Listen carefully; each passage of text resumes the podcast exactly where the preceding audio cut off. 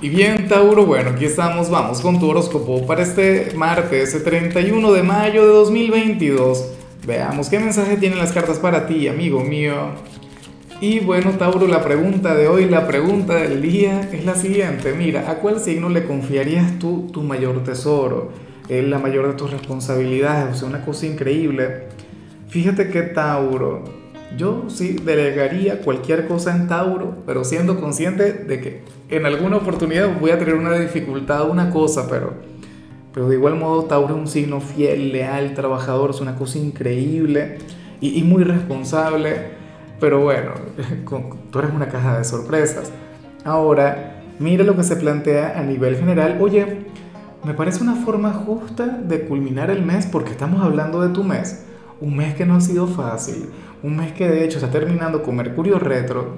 Tauro, pero para las cartas hoy la vida te va a sonreír. Hoy vas a tener un día de lo más positivo porque vas a sentir que el entorno está conspirando a tu favor. De hecho, si hoy te levantaste mala vibra, si hoy estás melancólico, si hoy, bueno, te acompaña alguna mala energía, pues créeme que la vida, créeme que tus seres queridos, qué sé yo, o, o alguna pequeña victoria en algún ámbito te va a alegrar el presente. O sea, eh, hoy, aquí vemos al mundo complaciéndote, hoy tú serías el consentido del universo, lo cual por supuesto está muy bien.